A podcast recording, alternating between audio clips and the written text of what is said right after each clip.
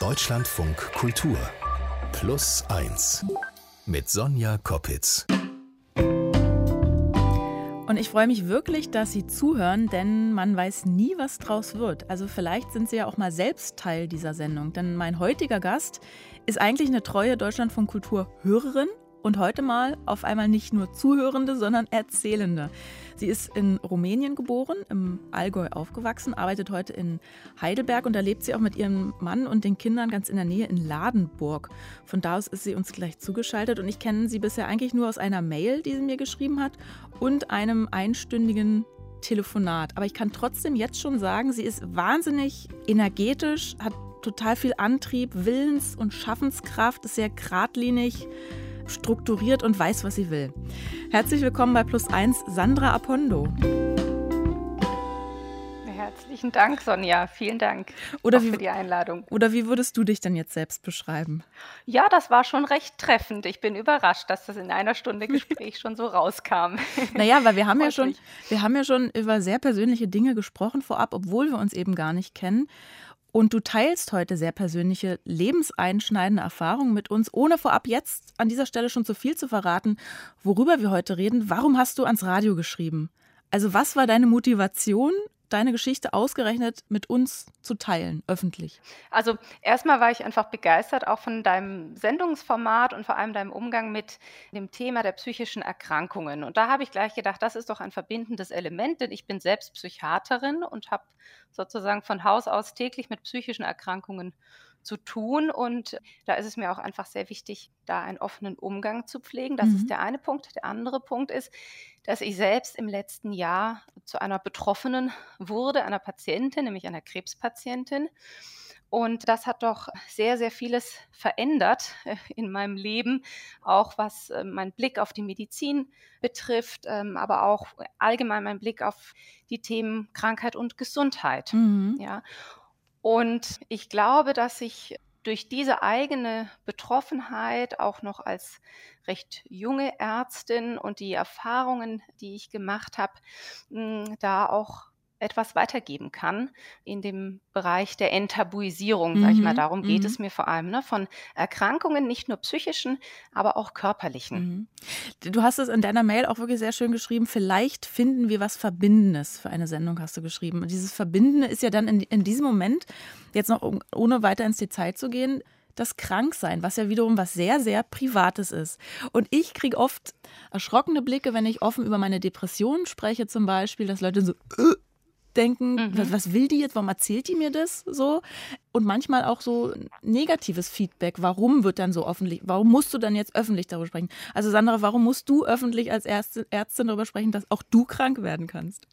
Ja, also ich glaube, weil leider äh, unserem ärztlichen Selbstverständnis, das immer noch anhaftet, dass wir irgendwie diese unverwundbaren äh, Halbgötter in Weiß sind. Mhm. Natürlich äh, wissen wir alle, dass das nicht so ist, ne? dass wir natürlich krank werden können, psychisch wie körperlich, wie alle anderen Menschen auch.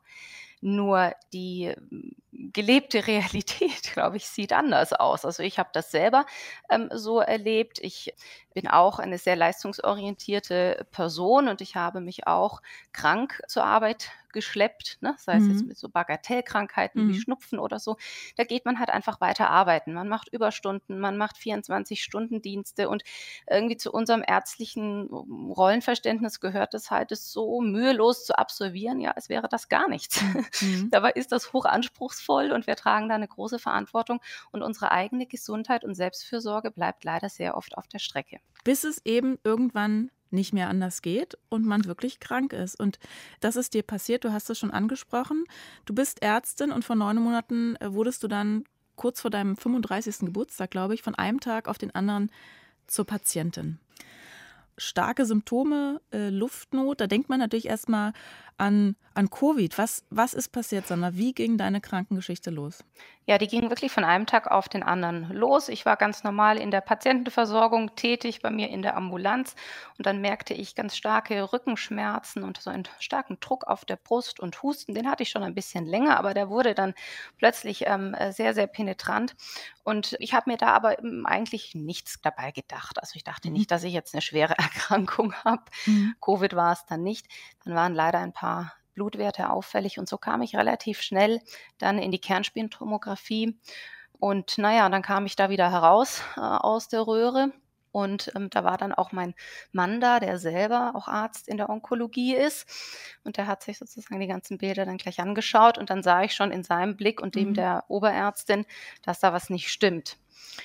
Und dann habe ich selber auch auf dem Bild gesehen, also ich hatte eben einen sehr großen 10 mal 8 Zentimeter messenden Tumor in meinem mhm. Brustkorb, der für diese Symptome verantwortlich war. Und das stellte sich dann heraus als ein sogenanntes hochmalignes Non-Hodgkin-Lymphom. Klingt äh, kompliziert und böse, ist auch sehr böse, mhm. muss man sagen. Ist ein schnell wachsender, sehr aggressiver Tumor. Und das war natürlich äh, der totale Schock. Ja. Du, du erzählst das so, ich habe ja vorhin gesagt, du bist so geradlinig und so. Du erzählst das auch so wie eine Ärztin halt. Aber das bist ja in dem Moment, also wenn ich das jetzt salopp sage, du, du hast Husten, gehst, kommst mit Husten in die Röhre und kommst mit einem 10 mal 8 cm großen Tumor wieder raus und die sagen dir Lymphdrüsenkrebs. Mhm. Was hast du da im ersten Moment gedacht?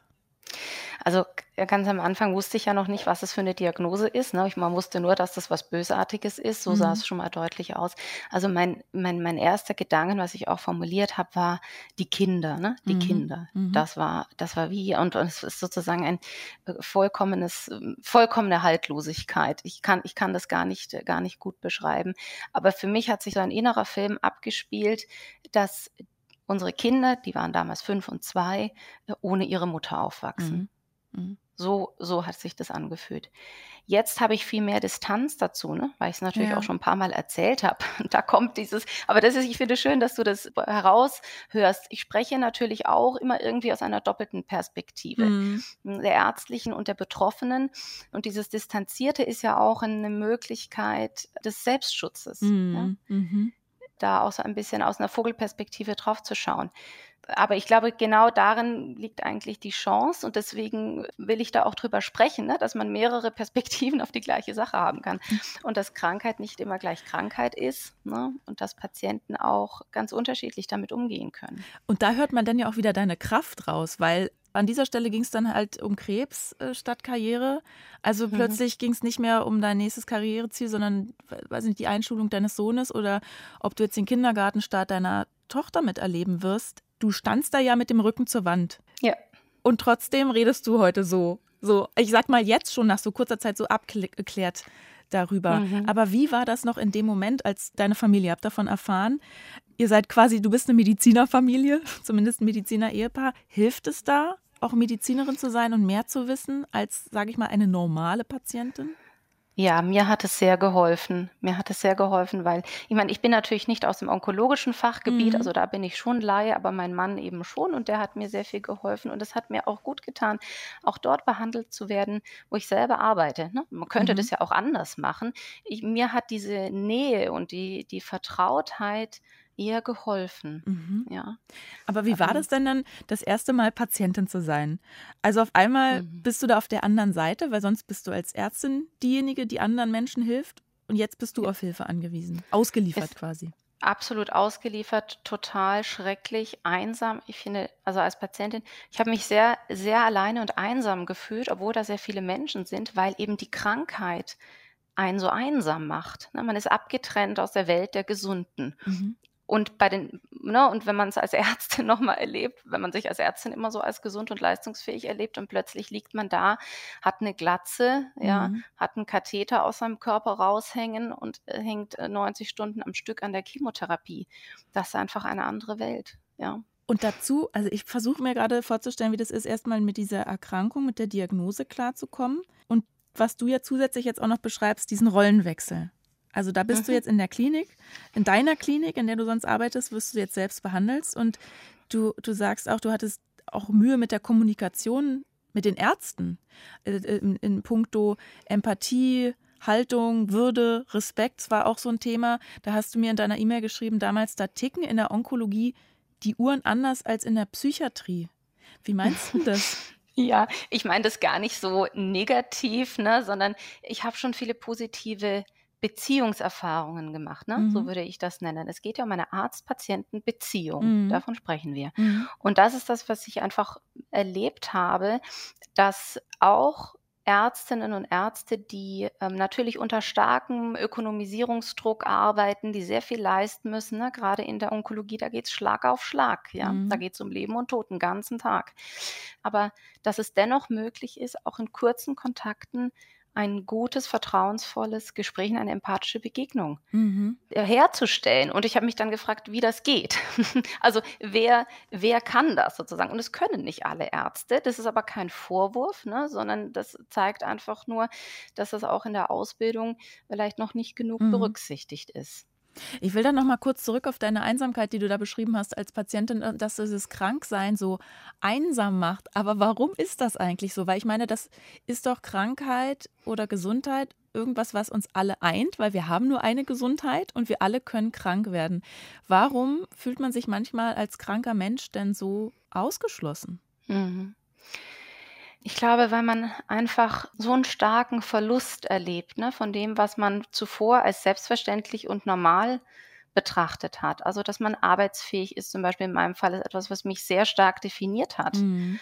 Oder dass ich mit den Kindern sein kann oder dass ich einfach Karriereziele habe, die ich noch erreichen möchte. Und das wird alles, ist alles plötzlich nicht mehr möglich von einem Moment auf den anderen. Und man fühlt sich dann nicht nur krank, sondern einfach auch, äh, ja, nicht fähig, ne? Das, äh, mhm. nicht fähig, überhaupt noch irgendwie wieder anzudocken an das, was man sich bisher vorgestellt hat. Und natürlich, theoretisch wissen wir das alle. Mhm. Aber das lassen wir ja nicht so an uns heran. Das könnte ja auch, würde ja nicht funktionieren. Wie wäre das, wenn jeder Onkologe das machen würde? Mhm. Denken würde, er könnte selber jetzt der Krebspatient sein. Mhm. Was hat dir denn in dieser Zeit Kraft gegeben? Mir hat Kraft gegeben, dass ich hm, schon äh, von Menschen auch betreut wurde, die sehr auf Augenhöhe mit mir gesprochen haben, mhm. also auch vom medizinischen Personal. Also ich, ich nenne mal nur ein Beispiel. Als Patientin, was wünsche ich mir dann? Ich wünsche mir nichts sehnlicher als Heilung. Ne? Mhm. Der Tumor soll weg. Ich, ich will wieder so sein wie vorher und gesund sein. Und zur Heilung gehört ja nicht nur, dass der Tumor weggeht, ja, dass, mhm. dass man sozusagen aus medizinischer äh, Sicht äh, remittiert ist, ja. ne, wie wir sagen, sondern es gehört mehr dazu. Und dieses, was mehr dazu gehört, das kommt aus der Beziehung, die wir zu Ärzten haben. Also beispielsweise die Heilung passiert nicht nur während das Zellgift äh, ne, der Chemotherapie in mich hineintropft, sondern ich denke, sie passiert genau dann, wenn ich eben erstmal einen Dreivierteltag im Bett vor mich hindämmere und nichts anderes tun kann und es mhm. dann irgendwie doch schaffe, aufzustehen, weil ich mich erinnere ne, an Ärzte, die mir signalisieren, durch eine kleine Geste, durch einen Moment der Stille oder ein Handauflegen, mhm. irgendwas ganz, ganz Kleines, was wenige Sekunden dauert, die mir zeigen, na, du bist ein Mensch und du bist mehr als deine Krankheit. Du, du bist nicht nur der Tumor, mhm. sondern eben jemand, der auch noch mehr ist und auch gesunde Anteile hat. Mhm. Und ich finde, dafür lohnt es sich dann aufzustehen. Das und das hat mir geholfen. Das finde ich so schön. Ich, ich hatte jetzt so also dass einem Beziehungen halt auch gesund machen können oder zumindest so viel ähm, Hoffnung spenden können, dass man quasi die Hoffnung nicht aufgibt oder seine Selbstheilungskräfte auch ein bisschen aktivieren kann. Das finde ich sehr, sehr schön, weil hier in unserer Sendung geht es ja oft um Beziehungsgestaltung. Wir reden über Familienmitglieder. Natürlich denke ich mal, dass dir deine Familie, deine Kinder auch Kraft gegeben haben, aber auch gerade, dass du nochmal auf diese Arzt-Patienten- Beziehung ähm, zu sprechen kommst. Da hast du mal einen schönen Satz geschrieben. Ärzte und unsere Patienten eint mehr, als wir gemeinhin annehmen. Bisweilen trennt uns nicht mal mehr die Krankheit. Du hast es auch schon so angedeutet. Wie sollte deiner Meinung nach denn die Beziehung zwischen Arzt, Ärztin und Patient, Patientin sein? Erstmal, dass wir uns beide darüber Gedanken machen, und ich meine jetzt aber hauptsächlich die Ärzte, weil mhm. die sind natürlich die, ja, wo wir es auch in der Ausbildung lernen können, Gedanken darüber machen, ähm, wer wir eigentlich sind. Es ist vielleicht so ganz banal. Also es ist so, wie es eigentlich alle Menschen tun, ne? sich Gedanken zu machen, wer bin ich und warum bin ich so, wie ich bin. Mhm. Und äh, das wird zu wenig in der Ausbildung berücksichtigt. Wir nennen das sozusagen die professionelle Identität, die sich heranbildet ne, über die Jahre.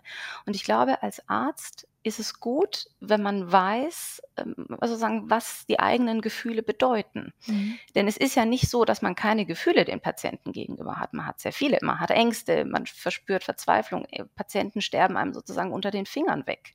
Das ist doch wirklich, das sind doch ganz, ganz schwerwiegende Erfahrungen, die Ärzte tagtäglich machen. Mhm. Und das lässt einen nicht kalt. Und ich glaube, dass wir da mehr Mut haben dürfen, uns das anzuschauen. Ärzten mehr Mut zu geben, das nicht wegzudrücken, äh, weil ihnen Chefärzte sagen, du darfst keine Gefühle haben, du musst das alles in eine Schublade tun und in der Klinik lassen. Ne? Solche Sprüche werden ja oft gesagt mhm. und dich professionell abgrenzen. Und das funktioniert ja auch nicht. Und das ist auch was, was Ärzte krank macht. Ich sage nicht, dass das einen Krebs verursacht, ne? mhm. ne? aber es macht über Jahre, die man in diesem System arbeitet, hinterlässt das, hinterlässt das auch psychische Spuren, ganz deutlich. Beim Thema Und es gibt ja sehr viele psychisch kranke Ärzte. Mhm. Und beim Thema Mut will ich dich auch wieder auf dich selbst festnageln und dich nochmal persönlich fragen, hattest du an einer Stelle Angst, dass du selbst jetzt stirbst? Ja, natürlich. Natürlich. Am Anfang sehr, sehr stark. Ne? Ähm, aber ich habe dann gesehen, durch die Therapie, die gut angeschlagen hat, ne, konnte ich mich immer wieder vergewissern, ja, das hilft. Ne? Mhm. Mit jedem Milliliter ähm, Chemo, die in mich hineinläuft, so schrecklich es auch ist ne, und so zerstörerisch. Ja, das ist ja wirklich so eine gravierende Therapie. Aber das zerstört auch die Krebszellen. Mhm. Ne? Und aber die Angst geht nicht ganz weg. Auch jetzt, ich habe ja Nachsorgen mhm. äh, über mich ergehen zu lassen. Also das, äh, das bleibt. Was bleibt, darüber reden wir auch gleich noch weiter. Und auch über das Thema Hilfe zu brauchen und Hilfe anzunehmen. Von der Ärztin zur Patientin, was da so mitschwingt, ist dieses Ausgeliefertsein, haben wir schon gehört, auf, auf Hilfe angewiesen sein, obwohl man es natürlich nicht will. Also niemand will ja krank sein. Aber auch bei weniger schwerwiegenden Situationen fällt es uns ja manchmal schwer, andere um Hilfe zu bitten. Also ich denke da an Kistenschleppen beim Umzug. Damit will man doch seine Freunde ungern belästigen. Oder bevor ich nämlich jemanden mit Auto bitte, mir meinen alten Kühlschrank zum Recyclinghof zu fahren, nehme ich lieber die Schubkarre und gehe zu Fuß. Kennst du so eine Situation auch, Sandra? Ja, definitiv. Ähm, ich bin beispielsweise, als ich ähm, in meinen stationären Behandlungen war auf der onkologischen Station, habe ich oft nicht gewartet, bis das Pflegepersonal zu mir kommt, mhm. sondern bin einfach selber aufgestanden und habe meinen Infusionsständer da mit Ach und Krach zum Stationszimmer geschoben, um mir meine Medikamente mhm. abzuholen. Einfach, ich meine, das hat natürlich auch einen positiven Aspekt. Ich habe auch gewusst, wenn ich laufe, tue ich mir selber etwas Gutes, mhm. aber schon auch diesen, diesen Aspekt, ich, ich, ich will da nicht im Bett äh, passiv ja. liegen und ja. warten, bis jemand zu mir kommt. Man will agieren, ne? nicht nur immer reagieren. Ja. ja. Also warum ist das mit dem sich helfen lassen manchmal so schwierig? Plus eins. Die Antwort. Die Antwort liefert uns heute hoffentlich Autor und Allzweckwaffe Friedemann Karich, ein Mann, von dem ich annehme, dass er selbst gerne hilft, aber sich viel zu fein ist, Hilfe anzunehmen. Hallo Friedemann. Hallo Sonja, woher kennst du mich so gut? Ja, Menschenkennerin. Das war genau zwischen ja. die Augen getroffen. Es ist schlimm, weil mir geht es nämlich auch so. In welcher Situation hast du zuletzt jemanden um Hilfe gebeten? Mein Drucker ist wie fast alle Drucker dieser Welt ständig kaputt und ich hatte dann irgendwann keine Lust mehr und jetzt habe ich äh, Freunde von mir gebeten, mir ihren alten zu geben, weil ich keine Lust mehr hatte, sie ständig zu fragen, ob sie mir was ausdrucken. ich habe quasi das Hilfelevel 1 hochgespielt. Also die Frage heute lautet ja, warum fällt es manchmal so schwer, um Hilfe zu bitten? Warum? Also als erstes kann ich feststellen, ich bin persönlich betroffen, mir fällt es unheimlich schwer manchmal. Ich glaube tatsächlich auch, dass es ist ein bisschen ein Geschlechterthema. Männer mhm. tun sich generell schwerer, also in meinem Umfeld, mhm. äh, um Hilfe zu bitten. Das liegt wahrscheinlich ganz simpel gesagt daran, dass man immer aus einer Position der Schwäche um Hilfe bittet, zumindest der wahrgenommenen Schwäche. Und man will vielleicht besonders als Mann vermeiden, dass so ein Selbstbild von Tatkraft und Unabhängigkeit und Stärke ähm, sabotiert wird dadurch. Und für mich fällt es, mir fällt es paradoxerweise leichter, um Hilfe zu bitten, je größer der Gefallen ist und je wichtiger ähm, das ganze Thema ist und je hilfebedürftiger ich bin. Also wenn ich mich wirklich, wenn ich mir jetzt Bein brechen würde, ähm, ich glaube, dann hätte ich gar kein Problem, meine, alle meine Freunde zu beschäftigen, zu sagen, bitte geht mal einkaufen und bringt mir Sachen. Aber die Sache mit dem Ausdruck, die hat mich zwei Tage gekostet, seltsamerweise. Naja, vielleicht auch, weil das ist so ein gebrochenes Bein, das sieht man, das ist auch nachvollziehbar. Und beim Drucker würde man sagen, ja, Friedemann, also komm, ja, dann reparierst du oder dann ja. kommt eine neue Druckerpatrone rein, das ist eine Lappalie. Aber ich möchte mal auf dieses Thema Schwäche zu sprechen kommen. Also aus einer mhm. vermeintlichen mhm. Schwäche heraus, um Hilfe bitten zu können, ist doch eigentlich eine Stärke.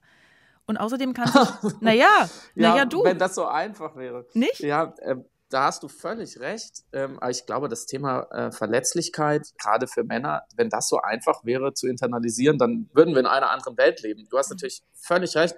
Und ich glaube, dass ein zweiter wichtiger Punkt ist, bei so kleinen Sachen könnte die andere Seite ja ablehnen und sagen so, nee, ich habe jetzt echt keine Zeit dafür. Bei mhm. großen läuft man nicht in die Gefahr. Und ich glaube, da lernt man etwas sehr Wichtiges über den Menschen, dass wir nämlich immer die ganze Zeit uns vorausdenken und Szenarien mhm. erschaffen und, mhm. und konfabulieren, sagt man in der Wissenschaft, was denn die andere Seite macht und warum und was sind das dann für Freunde und was würde ich an der Stelle machen und wie muss ich denn fragen, dass ich die Hilfe bekomme. Letztes Mal hat jemand Nein gesagt. Warum war das denn so? Das ist eine Maschine, die da geistig abläuft und das führt mich zu der wunderschönen Geschichte mit dem Hammer von Paul Watzlawick. Kennt ihr die? Nee. Paul Watzlawick war, ist, war dieser Autor und, und Psychotherapeut, der diesen Spruch geprägt hat, man kann nicht nicht kommunizieren. Und in dem Fall, um Hilfe zu fragen, würde ich sagen, man kann nicht nicht vorausdenken. Mhm. Die Geschichte mit dem Hammer geht so. Ein Mann sitzt zu Hause, möchte ein Bild aufhängen und stellt fest, ich habe gar keinen Hammer, um den Nagel in die Wand zu schlagen. Mhm. Er sagt, mein Nachbar unten, der hat, glaube ich, einen Hammer. Das ist irgendwie ein patenter Typ. Also gehe ich mal runter und frage den. Neulich hat er mich aber im Gang nicht gegrüßt, glaube ich. Und der ist sowieso eher so ein stiller Typ. Und es ist ja schon abends und der will ja auch seine Ruhe. Sollte ich wirklich da runtergehen? Wenn ich jetzt da runtergehe und der gibt mir den Hammer nicht, dann haben wir Streit. Dann ist das ganze Nachbarschaftsverhältnis belastet. Was für ein Typ ist es eigentlich, dass ich mir diese Gedanken machen muss? Der Mann geht runter, klopft an die Tür, sein Nachbar macht auf und der Mann sagt, den Hammer können Sie sich sparen, den brauche ich nicht. So, und ich glaube, man muss es nicht weiter erklären, ja. dass wir einfach wundersame, wunderliche, hochsoziale Menschen sind, die nichts anderes machen den ganzen Tag, als abzuschätzen und auszukundschaften, wie man sich mhm. richtig verhält. Ein Aspekt fällt mir da noch ein, ähm, wenn ich jemanden um, um Hilfe bitte oder um einen Gefallen, ähm, das Thema Schuld. Also wenn ich jetzt mhm. vorausdenke, stehe ich automatisch in jemandes Schuld, wenn er oder sie mir geholfen hat? Zumindest denke ich das. Und was ich denke über soziale Beziehungen, ist Realität. Mhm. Das können wir kaum voneinander unterscheiden. Und selbst wenn mein Freund, der mir dann mal was ausgedruckt hat, das morgen schon vergessen hat und ein Jahr lang nichts von mir will, trotzdem würde ich immer mit so ein bisschen mit dieser Schuldlogik doch irgendwie mit ihm interagieren. Das geht gar nicht anders. Und da kommt man enorm schwer raus. Das ist aber auch mhm. gut, weil darauf basiert natürlich unser gesamtes Zusammenleben, dass wir so ein bisschen gucken. ist ja, ja ein Kuhhandel. Doch, ich, ja, ja, ich habe so, du, ich bin ein selbstloser Typ. Sandra, wie ist es bei dir? Ich meine, du hilfst als Ärztin ja quasi qua Amt. Du erwartest ja nicht von deinen Patienten, Patientinnen zum Beispiel, dass sie dir jetzt einen Drucker neuen kaufen oder so. Nein, definitiv nicht. Aber natürlich ist, ist es meine Aufgabe, Menschen zu helfen, aber ich sehe die Hilfe vor allem darin, dass ich versuche, ihnen Impulse zu geben, auch wie sie sich selber helfen können. Mhm. Das ist ja bei psychischen Erkrankungen ne, ein sehr, sehr großer Bereich. Ja. Mhm. Wenn, wenn wir da denken, ne, daran, wie Psychotherapie beispielsweise funktioniert, ja, das ist Hilfe zur mhm. Selbsthilfe. Mhm. Und der Behandler oder der Therapeut ist äh, ein Begleiter. Und ähm, der, der Betroffene ist die Hauptperson und weiß eigentlich, was ihm hilft. Hm. Nicht immer. Ne? Manchmal muss man mehr Impulse geben, aber oft äh, liegt es einfach schon, schon in den Menschen selber. Aber da bin ich jetzt, da bin ich jetzt gedanklich schon wieder nicht voraus, sondern wieder am Anfang, Friedemann. Weil äh, was ist denn dann jetzt das Fazit? Also warum fällt es uns manchmal so schwer, um Hilfe zu bitten oder Hilfe anzunehmen? Gibt es eine Lösung? Ich kann nur sagen, was mir hilft, um Hilfe zu fragen. Ich versuche nicht einfach nur diesen Gefallen einzufordern. Also nicht einfach nur zu sagen, was ich möchte, sondern ich versuche ein bisschen Kontext drum zu bauen. So ein bisschen, weißt du, wie so ein Schmierfett, damit es leichter, leichter einrastet. Dann zum Beispiel zu sagen, wenn du, wenn du mir das ausdrückst, dann gehen wir noch ein Bier trinken. Gib ich dir ein mhm. Bier aus, dann reden wir mal wieder. Oder dass ich sage, naja, dafür habe ich vielleicht auch, ich, hier, ich wollte längst schon das Buch ausleihen, ist total interessant, das bringe ich dann mit. So, ne, das ist, glaube ich, in der Freundschaft klar, dass mhm. es nicht darum geht, immer alles auszugleichen, so wie man sich halt vielleicht auch mal fünf Euro erlässt.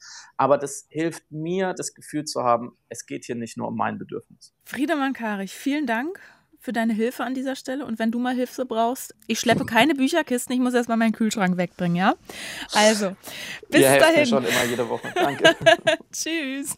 Ciao. Hm. Ja, und jetzt?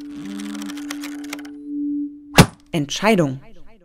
Ich heiße Andrea, bin 59 Jahre alt und von Beruf bin ich gelernte Sozialarbeiterin, bin auch Trainerin für Mobbingprävention.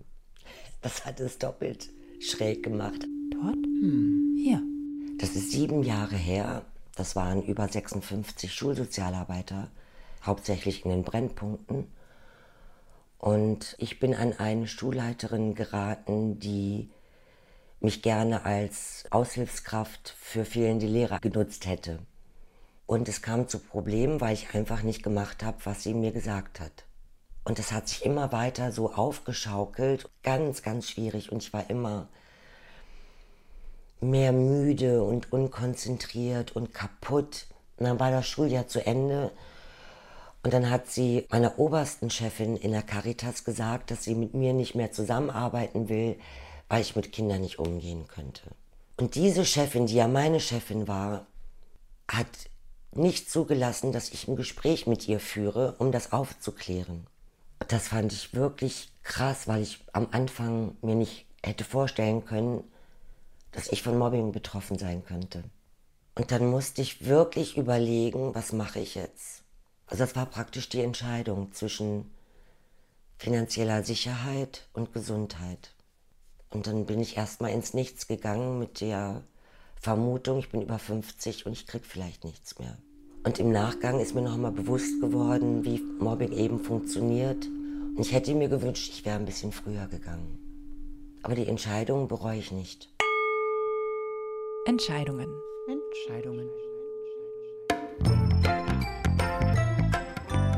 Ja, komischerweise rede ich in meinen Plus-1-Sendungen mit meinen Gästen oft über das Thema Gesundheit. Vielleicht, weil es für mich selbst so ein wichtiges Thema ist oder weil wir eben erstmal nur ein Leben und eine Gesundheit haben, die es zu pflegen gilt. Sandra, jetzt ist deine Krebsdiagnose gerade mal ein Dreivierteljahr her. Ne? Neun Monate ja. her. Wie, wie geht's dir denn heute, jetzt wo wir miteinander reden?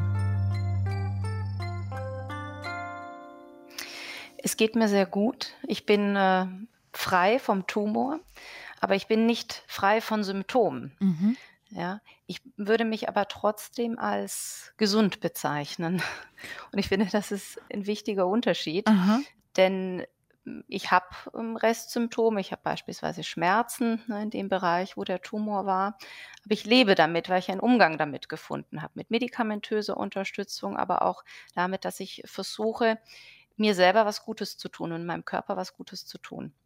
Ah, das ist ja spannend, weil ähm, wenn wir jetzt über Verbindendes nachdenken, wieder wie du anfangs gesagt hast, vielleicht finden wir was Verbindendes. Bei mir ist es zum Beispiel so, ich bin auf, aufgrund meiner chronischen oder wiederkehrenden Depression, jetzt gerade bin ich symptomfrei, würde mich aber nicht als gesund bezeichnen. Also genau andersrum. Weil ich habe immer das Gefühl, dieses gesund bleiben oder sein, das ist so, eine, so, eine, so eine lebenslange Aufgabe. Also wie lebst du mit der Angst vor Rückfällen? Das, ich finde das sehr interessant und das, das zeigt ja nochmal, ne, dass, dass es keine einheitliche Definition weder für Gesundheit noch für Krankheit gibt. Ne? Mhm. Ne? Und dass das ja oft Konstrukte sind, mit denen wir hantieren, insbesondere im Bereich von psychischen Erkrankungen, die ja so subjektiv sind. Und, mhm. Aber ich habe einfach auch von Menschen mit Psychiatrieerfahrung, also meinen eigenen Patientinnen und Patienten, das auch gelernt und ich versuche das auch auf mich ähm, zu übertragen. Entscheidend ist, wie fühle ich mich und wie geht es mir. Und das kann natürlich jeden Tag auch anders sein. Mhm. Und dann mhm. muss ich jeden Tag sozusagen neu auch justieren, was ich brauche. Und ähm, ich finde, dass wir mehr, und deswegen spreche ich auch offen darüber, diese subjektive Seite von Betroffenen, egal welcher Erkrankungen, dass die mehr sichtbar sein sollte. Mhm. Weil wir als Ärzte, wiederum, ich spreche ja immer in einer doppelten Funktion sozusagen, ja, ja, ja, ich weiß weil wir als, äh, wir als Ärzte sehr viel davon lernen können. Mhm. Aber auch du als Ärztin, aber auch du als Mensch vor allen Dingen weißt ja, jetzt hast du dir den, also ich glaube, den allerschlimmsten Krebs ausgesucht, den es gibt, der total aggressiv, naja. nicht? Gott Wie auch Dank. immer. Okay. Auch, da gibt's. Gibt's noch Schlimmeres? es gibt, es, es, gibt sehr viel, sehr ja. Schlimmes. War schlimm genug, sagen ja. wir so. Also, weil meine Mutter hatte auch Krebs und der kam wieder. Ähm, mhm. also ich, ich versuche immer mir vorzustellen, wie ist das jetzt? Weil du musst ja wahrscheinlich auch ständig, hast ja gesagt, ne, du bist jetzt noch nicht symptomfrei, du hast auch immer wieder Vorsorge, Nachsorge, was auch immer, Untersuchung. Wie geht es dir in dieser Zeit? Also wenn du weißt, jetzt wird wieder ein Test gemacht, bis mhm. das Ergebnis da ist, was macht das mit dir? Äh, da werde ich zurückkatapultiert in diese Zeit, äh, in, in, diese Anfangszeit. Die Ängste kommen dann natürlich wieder ganz stark hoch vor jeder Untersuchung, nach jeder Untersuchung. Ne, ist es auch nochmal die Anspannung einfach sehr stark. Ich denke, das ist äh, normal. Ich glaube, dass sich das über die Jahre etwas verflüchtigt. So habe ich es zumindest von anderen Krebsüberlebenden gehört. Aber natürlich ist es ein Leben in Unsicherheit. Aber mhm. auch ein Leben in vermeintlicher Gesundheit ist ein Leben in Unsicherheit. Mhm. Und äh, ganz ehrlich, ich, ich habe das jetzt mit 35 äh, gehabt und ich musste die Therapie so machen, wie, ne, wie sie mir eben vorgegeben wurde. Und der, der, die war erfolgreich. Und ich gucke jetzt von Jahr zu Jahr. Ne? Mhm. Ich weiß nicht, ob ich 85 werde, aber mein Ziel ist es schon. Hast du dadurch auch äh, Stärke gewonnen oder guckst du jetzt ein bisschen anders auf die kleinen Dinge und äh, weißt Dinge mehr zu schätzen? Oder bilde ich, mir, bilde ich, mir, das nur ein? Ja, ist es so? Äh, unbedingt, mhm. ja. Das berichten ja auch sehr viele mhm. Betroffene und es geht mir schon genauso. Also beispielsweise ähm, betrachte ich meine körperliche Funktionsfähigkeit nicht mehr als mhm. selbstverständlich. Mhm. Ne? Das habe mhm. ich früher, dachte ich, ja gut, der Körper, das ist so eine Masse, ne, die halt einfach funktioniert, ja, die halt ein bisschen Schlaf braucht vielleicht, aber mehr auch nicht. Ja, das sehe ich jetzt nicht mehr so. Ich bin meinem Körper sozusagen unglaublich dankbar, ja. Und ich versuche ihn jetzt auch mehr zu hegen und zu pflegen, ja. in dem Sinne, dass ich beispielsweise jeden Tag laufen gehe, manchmal morgens und abends, je fünf Kilometer. Das ist was, was mir früher nie Spaß hm. gemacht hat. Ich dachte, ach Gott, Sport, ne, ist völlig überbewertet. und jetzt, jetzt macht es mir so viel Freude und, und ich merke, wie das im Körper und natürlich auch der mhm. Seele gut tut, ne? Mens sana in corpore sano, sagt man ja nicht umsonst. Du, ich habe kein Latinum, das musst du mir übersetzen. Ein gesunder Geist im gesunden Körper. Und andersherum. Ja. Nicht, stimmt es auch. Das finde ich auch äh, spannend, was du sagst mit diesem Körperbild. Also, dass man, ich hatte auch eine, eine Zeit lang das Gefühl, das ist halt so ein Klumpen. Aber ich meine, mit dem, der Körper ist ja unser Werkzeug, mit dem wir uns in der Welt bewegen können. Das ist unsere einzige Möglichkeit, um unsere Gedanken auch mitzuteilen und zu verwirklichen. Deswegen, und wir haben nur einen. Jetzt schreibst du, weil ich ja auch gesagt habe, du bist so energetisch und so haben wir dich jetzt auch kennengelernt und du ähm, sprühst Hoffnung und Lebensfreude aus. Und du schreibst auch gerade an mehreren Artikeln gleich für Fachzeitschriften über deine Erfahrungen. Und in dem einen heißt es, ich lese mal ein Stück kurz vor, was du geschrieben hast, ja? Ja. Zu unserem ärztlichen Selbstverständnis gehört es, viele Jahre des Studiums und der Facharztausbildung souverän zu absolvieren und unseren Lebensrhythmus gleichmütig von Überstunden und Diensten dirigieren zu lassen. Mit grippalen Infekten arbeitete man unter Ibuprofenabdeckung zumindest in Vor-Corona-Zeiten einfach weiter, aus Verantwortungsgefühl dem Patienten oder Leistungsdenken sich selbst oder Kollegen gegenüber. Hast du beruflich eigentlich jetzt in deinem Leben auch was geändert? Ja, ich setze jetzt andere Schwerpunkte. Also ich bin natürlich weiter in der Patientenversorgung tätig und das macht mir auch große Freude äh, mhm. weiterhin. Gerade weil ich nochmal einen anderen persönlichen Bezug natürlich jetzt auch mhm. zu meinen Patienten bekommen habe. Gleichzeitig setze ich jetzt aber einen Schwerpunkt äh, mehr im Bereich äh, der medizinischen Lehre und Ausbildung und auch Ausbildungsforschung. Ähm, denn da ist gerade auch viel im Wandeln. Es entstehen gerade neue Lernzielkataloge. Es gibt eine neue ärztliche Approbationsordnung ab 2025.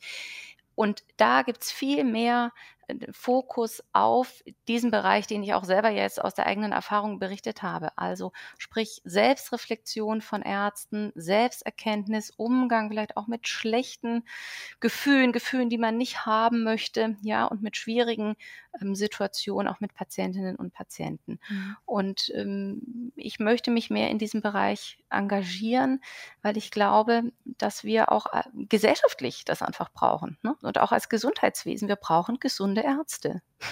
Und gesund zu sein heißt ja nicht einfach so zu tun, als wäre man mhm. gesund. Was, ja. was, sagt dein Mann eigentlich zu alledem? Der sagt ja nicht manchmal, Sandra, komm, mach doch einen Artikel weniger, lass uns in Urlaub fahren. Nein, nein, nein, das sagt er nicht. Weil er auch Arzt ist. Der ist ungefähr, der ist ungefähr genauso gestrickt wie ich, also von daher passt das. Sehr schön, ihr habt euch gesucht und gefunden. Genau. Das war Plus Eins. Heute mit Sandra Apondo aus Heidelberg.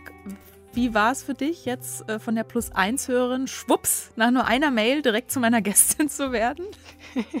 Also ja, am Anfang war ich ein bisschen überrumpelt und es gehörte auch ein bisschen Mut dazu, ne, hier so ins Radio äh, zu sprechen. Ich mache das ja jetzt auch nicht alle Tage und äh, vor allem nicht über die persönliche Geschichte, aber mhm. ähm, es, es, es hat mir sehr viel Freude gemacht und ähm, ja, motiviert mich da auch weiter dran zu bleiben an dem Thema. Und ich glaube, dass die Zeit auch reif dafür ist, dass wir offen über eigene Krankheitserfahrungen sprechen ja. dürfen. Und ich weiß auch noch, wie sehr ich dich überrumpelt habe, weil du hast mir die Mail ja relativ in deiner geradlinigen Art so nassforsch geschrieben. Vielleicht ergibt sich ja ein Thema für eine gemeinsame Sendung. Ich dachte so, Sandra, na klar doch, hab dich gleich angerufen, glaube ich, oder zurückgeschrieben und dich gleich quasi für die nächste Woche verhaftet. Und du, ach so, so schnell. Ja, so schnell geht das. Und ich danke dir für deine Zeit und vor allem für deine Offenheit und äh, wünsche dir viel, viel Gesundheit, liebe Sandra. Dankeschön, Sonja, das wünsche ich dir auch. Bis bald, meine Liebe. Ja, danke schön. Oder bis gleich, denn wenn Sie Lust und Zeit haben, hören Sie doch gleich weiter plus eins. In unserem Geschichten-Podcast dieser Woche, da lernen Sie dann nämlich Anna kennen. Anna wiegt mit Anfang 20 und 170 Kilo. Und als sie beginnt abzunehmen, wirft das ihr ganzes Leben um. Dann ist es der 11. März 2018 und wir hatten noch ein total schönes Wochenende. Und dann wache ich aber auf und habe mich auf einmal total unwohl gefühlt. Und ich hatte ein Gefühl, das mir gesagt hat, dass das nicht mehr das Richtige für mich ist. Und ich konnte dieses Gefühl nicht mehr ignorieren. Was dahinter steckt, das hören Sie in unserer Geschichte der Woche. Ich bin Sonja Koppitz und auch ähm, nächste Woche wieder hier. Wenn Sie wollen, hören Sie dann einfach wieder zu. Bis dahin, tschüss.